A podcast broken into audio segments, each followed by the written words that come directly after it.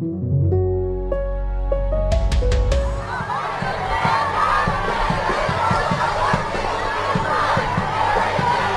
Aufregung ist riesig in Amerika. Seit bekannt wurde, dass der Supreme Court das bisherige Abtreibungsrecht kippen könnte, protestieren Tausende dagegen. Zuletzt am Wochenende in vielen amerikanischen Städten wie hier in Washington, DC. Ein kontroverses Thema, das auch die Abtreibungsgegner mobilisiert. Für sie wären strikte Abtreibungsgesetze ein Triumph. Mit unserer Amerika-Korrespondentin Sophia Dreisbach klären wir gleich, was passiert, wenn das Abtreibungsrecht in Amerika tatsächlich fällt und ob das erst der Anfang sein könnte einer neuen ultrakonservativen Welle. Aber wir wollen im FAZ-Podcast für Deutschland natürlich auch auf die Situation hier bei uns schauen. Seit Jahren ist Paragraph 219a heftig umstritten. Die Ampelkoalition will ihn jetzt streichen und damit auch das Werbeverbot für Abtreibungen. Die Union ist zum Beispiel dagegen. Und so wurde auch am vergangenen Freitag im Bundestag emotional diskutiert. Über all das spreche ich gleich mit meiner Kollegin Corinna Budras und der Ärztin Dr. Alicia Bayer vom Verein Doctors for Choice. Heute ist Dienstag, der 17. Mai. Ich bin Sandra Klüber und ich freue mich, dass Sie heute auch dabei sind. Ich bin Dr. Robin John, Allgemeinarzt in Schönebeck. Das ist 15 Kilometer von Magdeburg entfernt und trotzdem zu weit, um hier Nachwuchs zu finden. Immer mehr Praxen im Salzlandkreis bleiben unbesetzt und Patienten haben lange Wege und noch längere Wartezeiten. Das muss sich ändern. Die besondere Nähe der niedergelassenen Haus- und Fachärzte ist in Gefahr. Was die Gesundheitspolitik jetzt dringend ändern muss, erfahren Sie auf rettetdiepraxen.de. Jetzt wollen wir aber erstmal nach Amerika schauen. Denn da könnte das Recht auf Schwangerschaftsabbrüche schon bald fallen. Und dafür bin ich jetzt verbunden mit unserer Amerika-Korrespondentin Sophia Dreisbach. Hallo Sophia. Hallo. Ja, du bist erst ganz frisch als Korrespondentin nach Amerika entsandt worden und das direkt in einer sehr bewegten Zeit, denn die Debatte um das Abtreibungsrecht, die kocht gerade richtig hoch in Amerika. Und dann gab es am Wochenende jetzt auch noch das schreckliche Massaker in Buffalo. Und von dort bist du mir jetzt auch zugeschaltet. Genau, ich bin gestern in Buffalo angekommen und werde mich hier umtun. Heute kommt auch der Präsident Joe Biden und wird sich zu dem schrecklichen Vorfall äußern und ich bin hoffentlich live dabei. Ja, jetzt wollen wir aber erstmal über ja das zweite große Thema in Amerika gerade sprechen, die Abtreibungsdebatte. Und die ist richtig ins Rollen gekommen, seit Anfang des Monats ein geheimer Entwurf eines Supreme Court Richters an die Öffentlichkeit gelangt ist. Denn daraus geht hervor, dass die Mehrheit der Richterinnen und Richter am Supreme Court dafür sind, das landesweite Abtreibungsrecht zu kippen. Was genau steht denn in Kurzfassung in diesem Entwurf? Das Entscheidende daran ist, dass das Ganze eine Grundsatzentscheidung ist. Ähm, mit der Entscheidung von 1973 hat der Supreme Court das Recht auf Abtreibungen verfassungsmäßig festgeschrieben. Das heißt, es geht hier nicht um ein Gesetz, sondern es geht darum, dass wenn diese Entscheidung gekippt wird, und genau das ist die große Diskussion hier gerade, dann die Bundesstaaten selbst über ihre Abtreibungsrechte entscheiden können. Und da haben ganz viele eben schon mindestens 13 sehr verschärfte Gesetze zu Abtreibungen in der Schublade oder sogar schon in Kraft gesetzt und warten eigentlich nur auf den Moment, an dem Roe v. Wade vom obersten Gerichtshof gekippt wird. Bevor wir weitersprechen, schauen wir uns Roe v. Wade aber am besten noch mal kurz genauer an. Der Fall Roe vs. Wade. Anfang der 70er Jahre klagt eine junge Frau gegen das Abtreibungsrecht in Texas. Sie tritt unter dem Pseudonym Jane Roe auf. Angeklagt für den Staat Texas ist Henry Wade, der damals zuständige Bezirksstaatsanwalt. Die 22-Jährige hat aus sozialen Gründen bereits zwei Kinder zur Adoption freigegeben und will ihre dritte Schwangerschaft abbrechen. In Texas ist das damals nur erlaubt, wenn die Schwangerschaft ein gesundheitliches Risiko darstellt.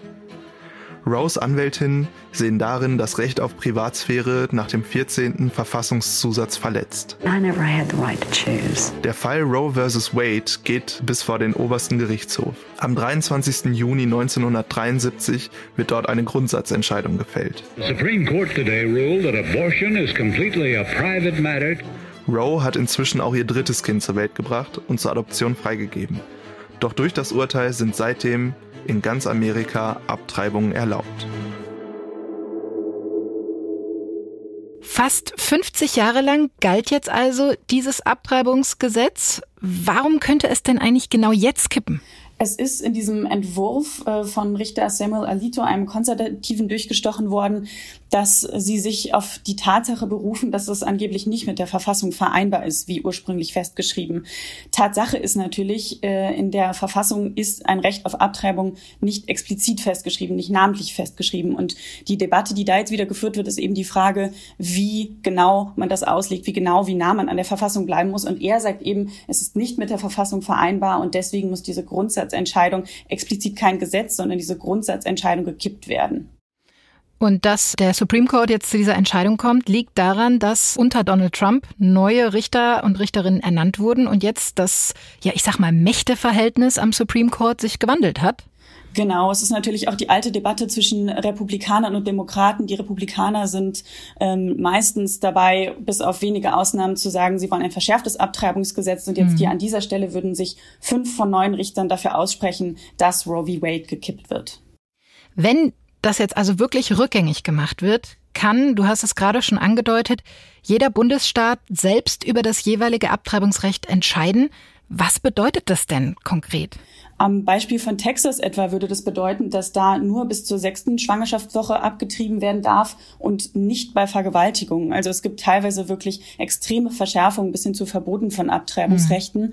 Und äh, aus dieser ja, Verschärfung ergibt sich dann wiederum auch, dass andere Bundesstaaten, zum Beispiel New York und Illinois, schon gesagt haben, wir wollen hier zum Hafen für Frauen werden, die Hilfe suchen, ähm, die bei Abtreibungen unterstützt werden müssen. Und wir werden hier unsere Kliniken erweitern, wir werden mehr Kapazitäten schaffen, damit wir ihnen helfen können. Und jetzt mal auf ganz Amerika bezogen bedeutet das einfach ja, einen richtigen Flickenteppich, oder? Was das jeweilige Abtreibungsrecht dann angeht. Unbedingt. Also bei dem Thema gibt es hier auch äh, kein Schwarz und Weiß. Man ist sehr dezidiert dafür mhm. oder sehr dezidiert dagegen. Und es ist nicht zu erwarten, dass sich hier irgendwas in der Debatte auflöst, sondern das wird eine, eine Frage sein von republikanischen Staaten und von demokratisch gewählten Staaten. Und deswegen ist auch so entscheidend, was bei den Midterms, bei den Zwischenwahlen im November passiert. Ja, das Abtreibungsrecht ist eben auch ein hochpolitisches Thema, denn vor allem die Demokraten, die haben sich das bei den Midterm-Wahlen im Vorwahlkampf jetzt auf die Fahnen geschrieben. Unbedingt. Es ging sofort, nachdem das von Politico geleakt und durchgestochen wurde, der Entwurf los. Die Demokraten haben die Republikaner zum einen mit dem Versuch eines Gesetzentwurfs für ein Bundesgesetz das die Abtreibung sichern soll, dazu gezwungen, Stellung zu beziehen. Da hat kein einziger Republikaner für dieses Gesetz gestimmt. Und natürlich haben die Demokraten dann danach sofort noch weiter darauf abgehoben und gesagt, schaut her, ihr müsst im November an die Urnen gehen, ihr müsst verhindern, dass es dazu kommt, dass die Republikaner das Recht auf Abtreibung abschaffen. Es gibt ja großen öffentlichen Protest ähm, in der Bevölkerung gegen die Abschaffung von Roe v. Wade. Was befürchten denn äh, die Kritiker? Was für eine Situation entstehen könnte, wenn jetzt wirklich jedes Bundesland, äh, jeder Bundesstaat selbst entscheiden kann, welche Gesetze gelten. Ja, die Kritiker fühlen sich um Jahrzehnte zurückkatapultiert und sagen, es ist ein wahnsinniger gesellschaftlicher Rückschritt. Faktisch würde das heißen, dass vor allem Frauen, die finanziell schlechter gestellt sind, äh, dass vor allem Schwarze oder ähm, Latinas, die hier einen Großteil der Abtreibung ausmachen, dann benachteiligt wären. Und man sagt, das würde eine mhm. Klassengesellschaft herstellen. Die Frauen, die sich leisten können, die das Geld haben, in andere Bundesstaaten zu reisen, die würden das tun und alle anderen würden eventuell sogar wieder wieder darauf zurückgreifen, ähm, selber versuchen abzutreiben und ihr eigenes Leben in Gefahr bringen. Bereiten sich denn Bundesstaaten, die weiter Abtreibungen anbieten werden, irgendwie schon darauf vor, auf diese Situation? Ja, in Illinois zum Beispiel habe ich mal mit einer Frauenärztin gesprochen, die sagt, sie haben mehr Kliniken in Grenznähe eröffnet, sie haben ähm, Gelder eingeworben, sie sammeln Spenden dafür, dass sie ihre Kapazitäten erweitern können und sagen, wir wollen da sein, wir wollen hier keine einzige Frau wegschicken müssen, die über die Grenzen der Bundesstaaten zu uns kommt und hier Hilfe sucht. This is about a lot more than abortion. What are the next things that are going to be attacked? Because this MAGA crowd is really the most extreme political organization that's existed in American history. Das war Präsident Joe Biden. Wie er fürchten viele, dass das Abtreibungsrecht auch erst der Anfang sein könnte und damit letztlich zum Beispiel auch die Homo-Ehe auf dem Spiel stehen könnte. Warum? Genau, und das ist deswegen sogar sehr wahrscheinlich. Also auf der einen Seite sagt Alito, der Richter, dass es in dieser Entscheidung explizit nur um das Abtreibungsrecht gehe. Fakt ist aber, dass zum Beispiel dass, ähm, die Grundsatzentscheidung zur gleichgeschlechtlichen Ehe aus dem Jahr 2015 genau so begründet wurde. Auch da hieß es, es ist in der Verfassung nicht erwähnt, nicht namentlich erwähnt, nicht explizit erwähnt, aber trotzdem beruft man sich auf die Verfassung, indem man dieses Recht ähm, sozusagen verfassungsmäßig festgeschrieben hat. Und deswegen ist es nicht unwahrscheinlich, dass dann hier beim Abtreibungsrecht kein Schlussstrich gezogen wird, sondern dass es auch auf derartige Entscheidungen weitergeht. Könnte man so weit gehen, dass da auch jetzt wirklich eine konservative Welle losgetreten werden könnte in Amerika? Es ist zumindest so, dass zu befürchten ist, wenn es dazu kommt, dass dann diese Stimmen extrem stark werden. Es ist auch so, dass die Frauen, mit denen ich zum Beispiel am Wochenende bei den Protesten hier in Washington gesprochen habe, sagen, das ist eine frauenfeindliche Politik, die die Republikaner machen. Es gibt natürlich mhm. auch immer diejenigen, die sagen, wir sind für den Schutz des Lebens, ähm, wir sind für einen, ein strengeres Abtreibungsrecht, also durchaus auch viele Befürworter. Aber es ist zumindest zu erwarten, dass mhm. sich der Riss in der Gesellschaft äh, noch weiter vertiefen wird. Denn vielleicht kannst du dazu abschließend noch was sagen. In Amerika ist ja auch innerhalb der Gesellschaft sind da diese Lager, was jetzt äh, vielleicht solche kontroversen Themen wie ähm, Abtreibungen angeht, deutlich weiter auseinander als vielleicht in Deutschland. Würdest du das so unterschreiben? Weil es einfach eine sehr, sehr große, sehr christliche gesellschaftliche Schicht gibt, die dann bei solchen Themen auch sehr, sehr konservative Haltungen vertritt? Unbedingt. Es vertreten auch viele Verfassungsrechtler zum Beispiel die Ansicht, dass das Ganze hier noch ein später Sieg Donald Trumps ist. Der hatte nämlich damals im Wahlkampf versprochen, er werde den Supreme Court so besetzen, dass es gelingen werde, die Abtreibungsrechte wieder zu verschärfen.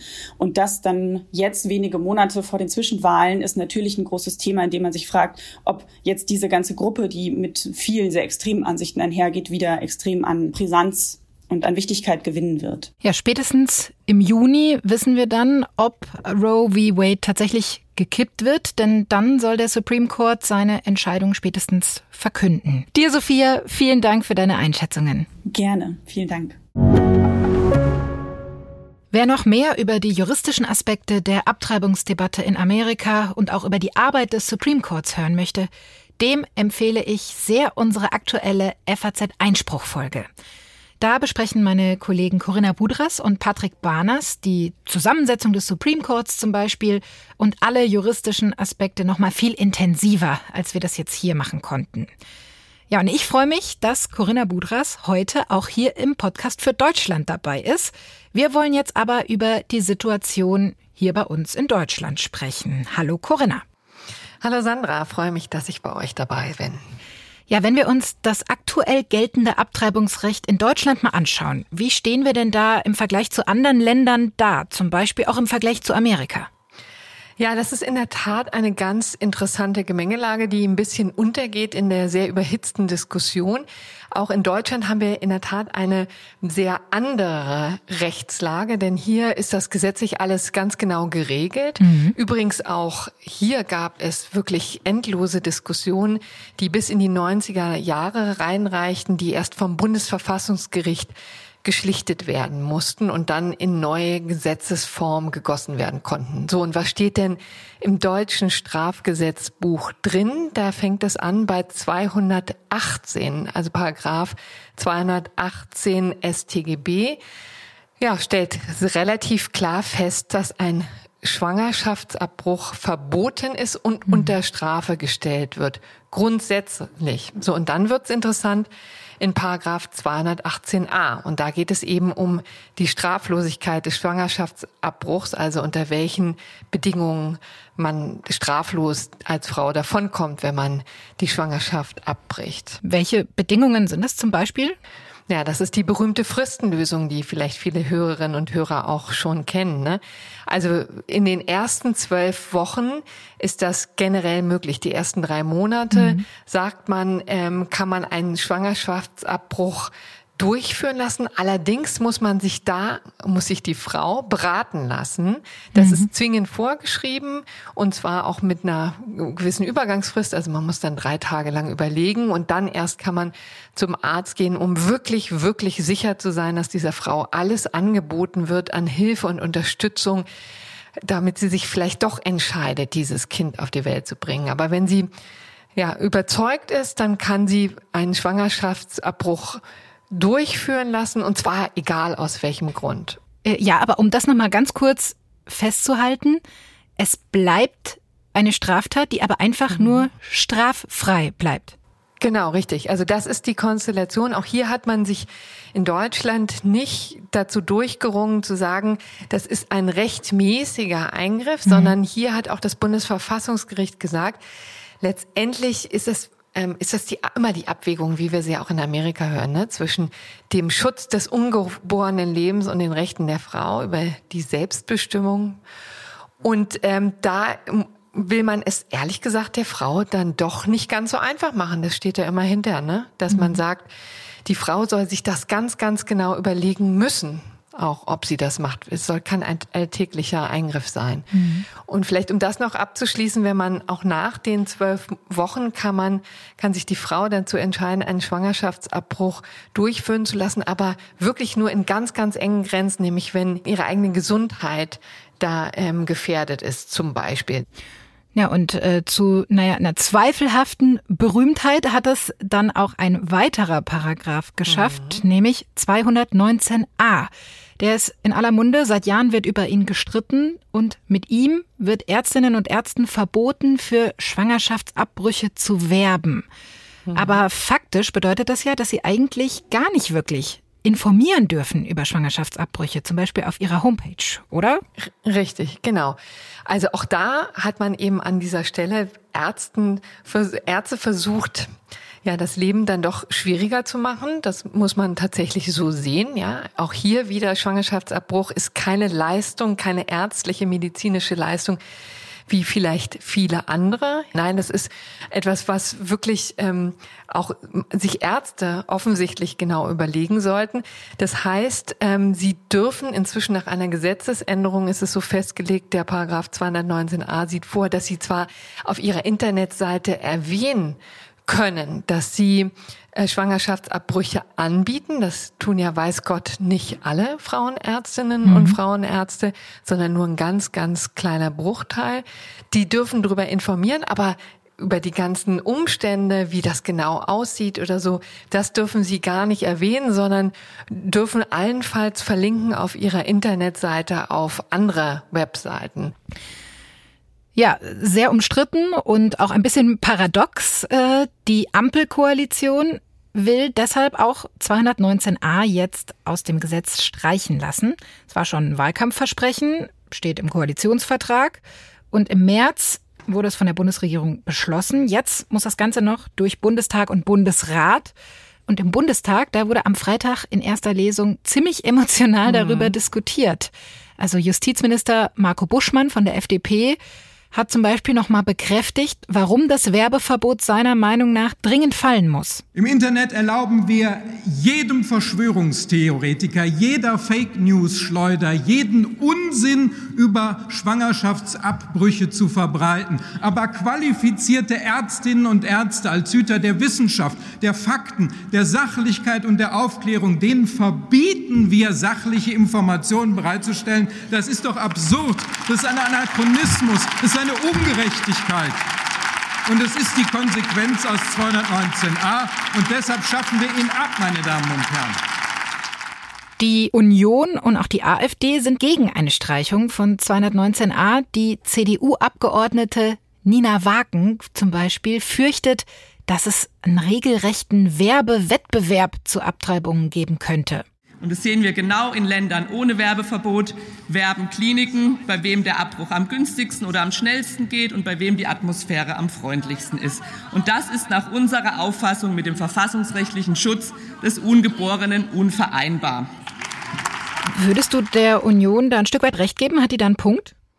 Also das ist jedenfalls ein Argument, das immer wieder gebracht wird, ne? dass hier die auch die Werbung dann für diesen Eingriff ähm, aus dem Ruder gerät. Mhm. Ich muss sagen, letztendlich gibt es ja noch das Standesrecht, das darf man niemals vergessen, ja. Also auch ähm, so dürfen ja Mediziner nicht äh, marktschreierisch für ihre Angebote ähm, kämpfen oder öffentlich anpreisen, sondern es gibt ja schon strenge Regeln. Und das kann man tatsächlich auch im Standesrecht, also gegenüber den Ärztekammern und den Ärzten regeln. Das könnte man vielleicht auch noch verschärfen, wenn man mit der gegenwärtigen Situation ähm, nicht ganz zufrieden ist, beziehungsweise da auch noch einen Riegel vorschreiben kann. Aber das ist natürlich etwas ganz anderes, als da einen Straftatbestand rauszumachen. Ne? Darf man mhm. ja nie vergessen, das haben wir ja auch gesehen, kommen wir gleich wahrscheinlich noch dazu, wie sehr auch damit die Frauenärztinnen und Frauenärzte unter Druck gesetzt mhm. werden können durch die simple Tatsache, dass es eben ein Straftatbestand ist bisher. Ne? Absolut. In der Vergangenheit gab es ja immer wieder Fälle,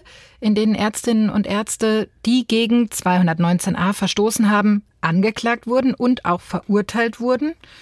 Der bekannteste Fall ist sicher die Gießener Gynäkologin Christina Hähnel. Lass uns mal kurz über ihre Geschichte sprechen. Mhm. Ja, das ist in der Tat der Fall, der das Ganze überhaupt ins Rollen gebracht hat. Ne? Und zwar schon vor einigen Jahren. Ich glaube, die erste Verurteilung stammt aus dem November 2017. Und da war der Mechanismus eben so, wie wir ihn jetzt auch an immer häufiger sehen. Das heißt, doch sehr überzeugte Abtreibungsgegner spüren solche Ärztinnen und Ärzte auf, geben die zur Anzeige und dann bleibt auch der Staatsanwaltschaft nichts anderes äh, mehr übrig, als die Ermittlungen aufzunehmen. Und da muss man wissen, dass äh, Frau Hinel ähm, ja auch eine Ärztin ist, die auch sehr vehement für ihre Rechte streitet und schon schon seit langem äh, im Grunde genommen diese ganze Abtreibungsregelung hier in Deutschland, insbesondere die Werbung für den Schwangerschaftsabbruch, sehr kritisch sieht. Und die hat sich dann, hat dann auch nicht klein beigegeben, sondern ist eben durch die Instanzen gezogen. Mittlerweile Nur, liegt das Ganze vor dem Bundesverfassungsgericht tatsächlich. Richtig, genau. Also sie ist ähm, tatsächlich verurteilt worden, musste Strafzahlungen leisten und hat dagegen aber Verfassungsbeschwerde eingelegt, über die noch nicht entschieden wurde. Das heißt, das Bundesverfassungsgericht könnte auch noch prüfen, ob das Ganze überhaupt Paragraph 219a in seiner jetzigen ähm, Fassung überhaupt ver verhältnismäßig, verfassungsmäßig ist. Mhm. Aber muss eben sagen, jetzt scheint die Ampelregierung dem zuvorzukommen. Mhm. Und das spielt natürlich auch ähm, Frau Henel in die Karten. Denn wie gesagt, das ist ja der Fall, der das Ganze äh, ins Rollen gebracht hat. Ja, und spätestens im Sommer müsste dann die Streichung von 219a auch durch Bundestag und Bundesrat durch sein. Dir, äh, liebe Corinna, schon mal vielen Dank für deine Einschätzungen. Ja, herzlichen Dank und schöne Grüße nach Frankfurt. Ärztinnen und Ärzte, die Abtreibungen anbieten wollen, die stoßen in Deutschland also zumindest bisher auf erhebliche Hürden. Ja, einige von ihnen wurden auch tatsächlich zu Geldstrafen verurteilt, wie wir ja auch gerade schon gehört haben. Das ist sicher einer der Hauptgründe, warum es immer weniger Praxen gibt, die Schwangerschaftsabbrüche anbieten. Aber das kann meine nächste Gesprächspartnerin Dr. Alicia Bayer bestimmt viel besser erklären. Denn sie hat vor zwei Jahren den Verein Doctors for Choice gegründet. Damit will sie sich unter anderem einsetzen für eine bessere Versorgungslage in Deutschland und für mehr Selbstbestimmung. Hallo Frau Bayer, schön, dass Sie sich heute die Zeit nehmen.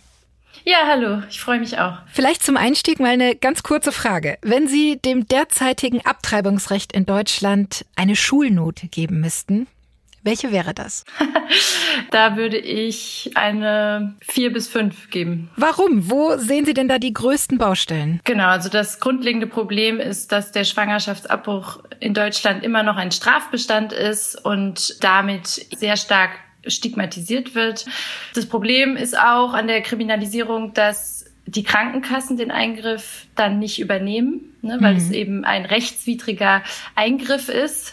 Und das sollte in unseren Augen ganz klar eine Krankenkassenleistung sein, ein normaler medizinischer Eingriff, denn es gehört zur medizinischen Grundversorgung. Mhm. Es gehört ja einfach im Bereich der reproduktiven Gesundheit zu grundlegenden Eingriffen. Ja, Sie, Sie haben das jetzt gerade Kriminalisierung genannt. Sie äh, mit Ihrer Erfahrung auch aus der Praxis heraus, was bedeutet das denn für betroffene Schwangere, die einen Abbruch in Erwägung ziehen oder auch durchführen lassen? Ja, viele merken dann erst, wenn sie in dieser Situation eben sind, dass es ein Straftatbestand ist. Das ist natürlich erstmal so ein Gefühl, okay, ich bin also eine potenzielle Verbrecherin. Also der, das steht ja auch neben ähm, Mord und Totschlag und Vergewaltigung. Also da ist es aufgeführt. Und ja, was dann vielen eben auffällt, ist, dass sie dann eben erstmal in eine Beratungsstelle gehen müssen, ein, in eine staatlich anerkannte Beratungsstelle gehen müssen, ähm, ein Beratungsgespräch absolvieren müssen, einen Beratungsschein eben dann bekommen müssen, dann müssen sie drei Tage Wartezeit einhalten und dann gegebenenfalls eben eine, sich um eine Kostenübernahme noch kümmern.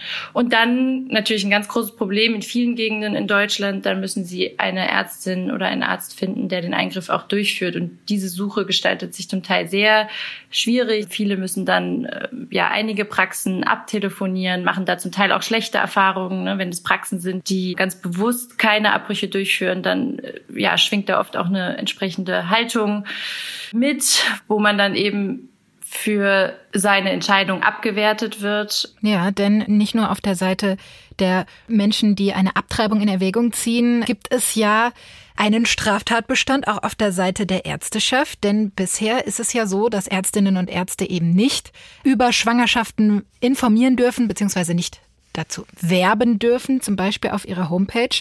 Der bekannteste Fall in Deutschland, über den habe ich ja gerade auch schon mit meiner Kollegin Corinna Budras gesprochen, ist sicherlich die Ärztin Christina Hähnel. Die Ampelkoalition, die will jetzt diesen umstrittenen Paragraphen 219a streichen lassen, hat das Ganze auf den Weg gebracht.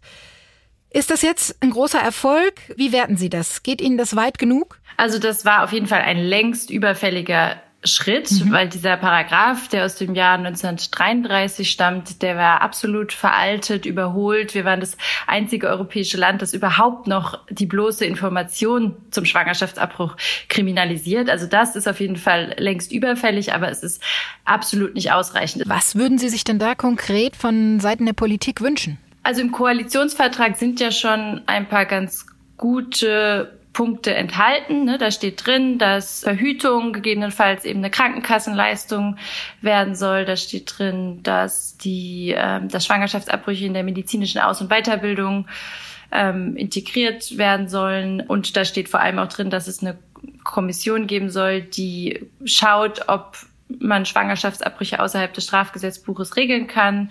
Und da steht auch drin, dass es mehr Schutz geben soll vor sogenannten Gehsteigbelästigungen, ne? also diese AbtreibungsgegnerInnen, die dann vor Praxen oder Beratungsstellen stehen und die schwangeren Personen da ähm, versuchen eben mit scheußlichen Bildern und, und Flyern und so weiter von dem Eingriff abzuhalten.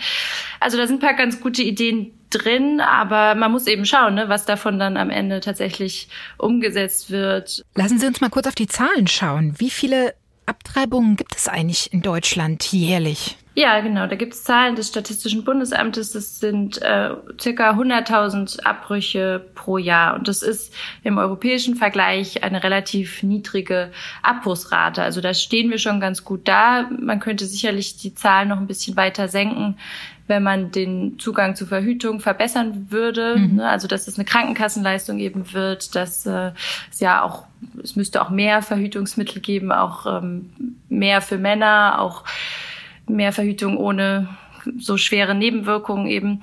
Also ich denke, es geht jetzt vor allem eben auch darum, sich zu überlegen, wie können wir mit den Abbrüchen, die wir haben, die zu unserem Leben dazugehören, die in jeder Gesellschaft auftreten, wie können wir möglichst gut damit umgehen, möglichst eine gute medizinische Versorgung denjenigen dann eben auch anbieten. Ja, unter anderem Ihr Verein, der hat ja während der Corona-Pandemie jetzt ein sehr spannendes und ja auch sehr ungewöhnliches Pilotprojekt gestartet. Schwangerschaftsabbrüche zu Hause, die dann per Video von einer Ärztin, einem Arzt überwacht werden. Wie muss man sich das genau vorstellen? Genau, das läuft so ab, dass man insgesamt drei Videogespräche hat während des ganzen Prozesses und die Medikamente per Post zugeschickt bekommt. Alles sehr eng begleitet. Es gibt auch einen Chat, wo das Zentrum, das das in Berlin anbietet, immer ansprechbar ist. Und dann blutet man eben zu Hause in Begleitung einer vertrauten Person die Schwangerschaft ab. Und genau, das ist im Grunde in Deutschland auch schon vorher so passiert mit dem sogenannten Home Use. Nur war es da so, dass man die erste Tablette in der Praxis genommen hat und mhm. dann erst die zweite Tablette zwei Tage später, die dann zur Blutung führt, die hat man zu Hause genommen. Also das Element haben wir quasi schon. Was jetzt neu ist, ist vor allem, dass eben auch die erste Tablette vor ähm, vor dem vor der Kamera eingenommen wird und dass man das dann eben auch aus Bayern heraus zum Beispiel machen kann. Man muss nur ein Ultraschallbild eben machen lassen, also man muss dort vor Ort zu einer Gynäkologin gehen, sich einmal untersuchen lassen und dann kann man alles weitere eben von Bayern aus zum Beispiel durchführen. Für mich klingt es jetzt ja auf den ersten Blick erstmal etwas befremdlich, die Vorstellung, ehrlich gesagt. Wie ist denn bei solchen telemedizinischen Schwangerschaftsabbrüchen irgendwie die psychologische und auch physische Betreuung sichergestellt? Genau, also wir haben eigentlich den Eindruck, dass die ähm, Betreuung sehr viel engmaschiger ist, sehr viel mehr auch Gespräche stattfinden, dadurch, dass mhm. wir drei intensive Kontakte haben. Ähm, und das sind ja oft eben auch Personen, die gerade aus Regionen stammen, wo sie ganz, ganz schlimme Erfahrungen gemacht haben, also wirklich abgewiesen wurden ähm, und bei und Arztpraxen dann. Genau, in mhm. Arztpraxen abgewiesen wurden oder es nur bestimmte Methoden gibt, es keine Auswahl gibt, die sehr weit fahren müssten. Ne? Also wo sie den Eindruck haben, oh je, äh, das, was ich hier äh, durchführen möchte, ist, ist anscheinend was ganz, ganz Schlimmes. Und bei uns, wir, wir evaluieren das ja auch. Wir haben auch ähm, da eben bestimmte Fragen. Ähm, und da kam raus, dass, dass viele sich extrem gut aufgehoben fühlen und sehr dankbar sind, dass dieses Angebot gibt. Das war nicht mhm. ihre erste Wahl unbedingt. Also viele würden lieber zu ihrer Gynäkologin einfach mhm. gehen, natürlich. Ähm, aber da das nicht verfügbar ist, ist das für sie eben die beste Alternative. Und wir haben das natürlich auch nur gestartet, weil wir schon sehr viele Daten aus England haben. Da wurde das zu Beginn der Corona-Pandemie ähm, in großem Stil eingeführt mit ganz, ganz vielen, also mit 30.000 ähm, telemedizinischen Abbrüchen. Es gibt nicht mehr Komplikationen, als wenn man das vor vor Ort in einer Praxis durchführt.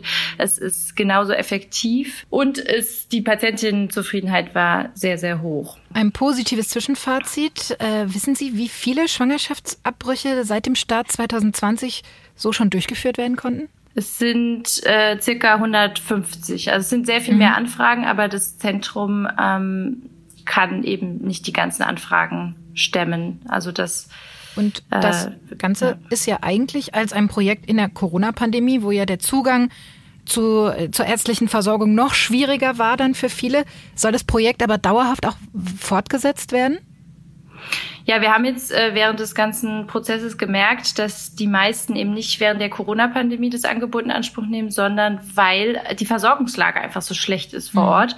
Und deswegen sehen wir absolut den Bedarf, das auch nach der Pandemie weiterzuführen. Genau. Aber also. es wäre schön, wenn es da mehr politische Unterstützung gibt. Es wäre auch schön, dass, äh, wenn andere Praxen das übernehmen könnten. Aber natürlich ganz, ganz wichtig ist, dass die wohnortnahe Versorgung eben auch sichergestellt ist, damit die Betroffenen wirklich die Wahl haben. Mhm. Unabhängig von der ja, politischen Dimension dieses Themas würde ich abschließend auch noch mal gerne ja über die öffentliche Diskussion mit Ihnen sprechen.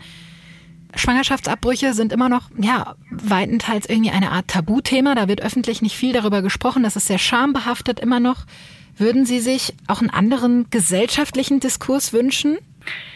Also seit 2017, seit dem Fall Christina Hennels, den Sie ja angesprochen haben, ähm, gibt es zumindest in den äh, Medien, also in Zeitungen, im Fernsehen, wird äh, mehr über Schwangerschaftsabbrüche gesprochen. Das ist schon mal gut. Aber ich merke auf jeden Fall, dass bei den Patientinnen selber im privaten Umfeld das häufig noch sehr, sehr stark tabuisiert ist, mhm. dass viele eben nur mit ganz wenigen Personen überhaupt darüber sprechen können ähm, oder dass es da viel Ablehnung auch gibt im persönlichen oder ähm, beruflichen Umfeld und das oft geheim gehalten wird.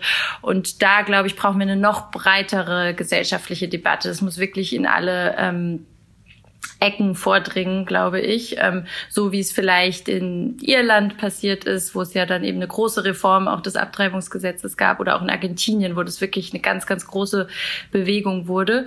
Und ähm, das, genau, würde ich mir auch ähm, für Deutschland wünschen, weil letztendlich sind es auch wenn die Rate, die Abbruchsrate gering ist, betrifft es einfach sehr, sehr viele Menschen im Laufe ihres Lebens. Also man könnte sagen, jede siebte bis achte Frau hat einen Schwangerschaftsabbruch im Laufe ihres Lebens, weltweit sogar jede vierte. Ja, also das ist, das könnte unsere Schwester, unsere Tante, unsere Mutter, unsere Tochter sein. So, das ist einfach um uns herum und dafür wird noch zu wenig darüber gesprochen. Sagt Dr. Alicia Bayer von dem Verein Doctors for Choice haben Sie ganz herzlichen Dank für Ihre Zeit und das sehr spannende Gespräch. Ja, vielen Dank auch. Schwangerschaftsabbrüche bleiben ein schwieriges ethisches Thema im Spannungsfeld zwischen dem Schutz des ungeborenen Lebens und dem Selbstbestimmungsrecht der Schwangeren. Einfache Antworten kann es da kaum geben.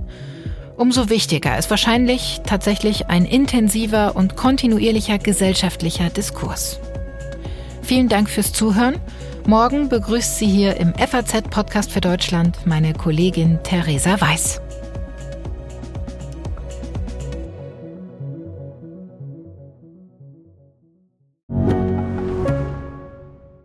Ich bin Dr. Robin John, Allgemeinarzt in Schönebeck. Das ist 15 Kilometer von Magdeburg entfernt und trotzdem zu weit, um hier Nachwuchs zu finden. Immer mehr Praxen im Salzlandkreis bleiben unbesetzt und Patienten haben lange Wege und noch längere Wartezeiten. Das muss sich ändern. Die besondere Nähe der niedergelassenen Haus- und Fachärzte ist in Gefahr. Was die Gesundheitspolitik jetzt dringend ändern muss, erfahren Sie auf rettetdiepraxen.de.